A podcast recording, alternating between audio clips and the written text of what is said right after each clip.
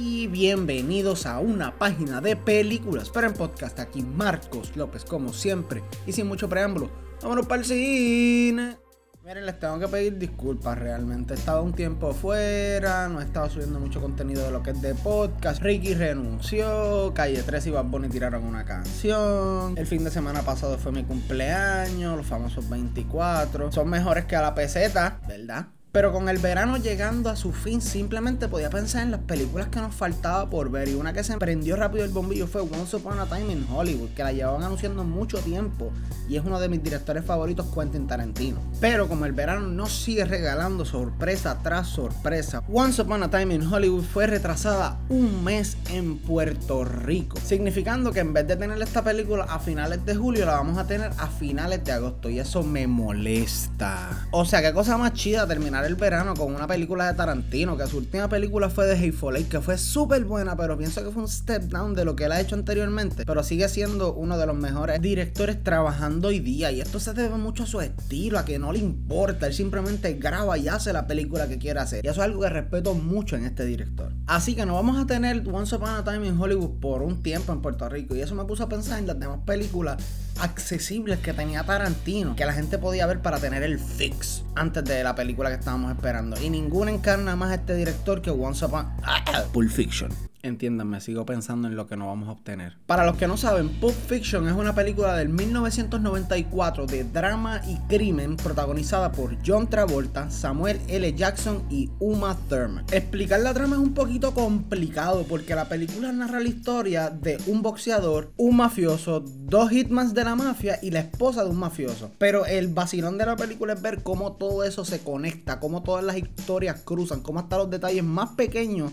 tienen consecuencias más grandes. Que esto es uno de los aspectos que más me gusta de la película, que también Tarantino juega con el paso del tiempo, lo que le da un toque más interesante todavía, porque una vez terminas de ver la película, vas a empezar a preguntarte, ok, entonces si esto pasó primero, pues esto debió haber pasado último, pero párate, esto no pudo haber pasado último porque esto pasó como que en el medio. Y este jueguito de montar tu propia historia es apoyado por un diálogo excelente. Para mí los más que sobresalen en esta película son Samuel L. Jackson y John Travolta, que son los mafiosos y tienen una relación súper chévere. Una de la introducción de ellos es simplemente hablando de un hamburger, que como le dicen en otros países, que no le dicen un quarter pound, le dicen un royal with cheese. Lo que más me gusta del diálogo de esta película y de estos dos personajes específicamente es que se sienten súper reales. Esta es una conversación que tú tendrías con tu mejor amigo, con tu compañero de trabajo y le da un sentido de realismo a la película, pero a la misma vez manteniéndose en ese estilo de Tarantino que es inigualable. Por otro lado, tengo que decirles que la película es súper graciosa por lo violenta que es, porque es una violencia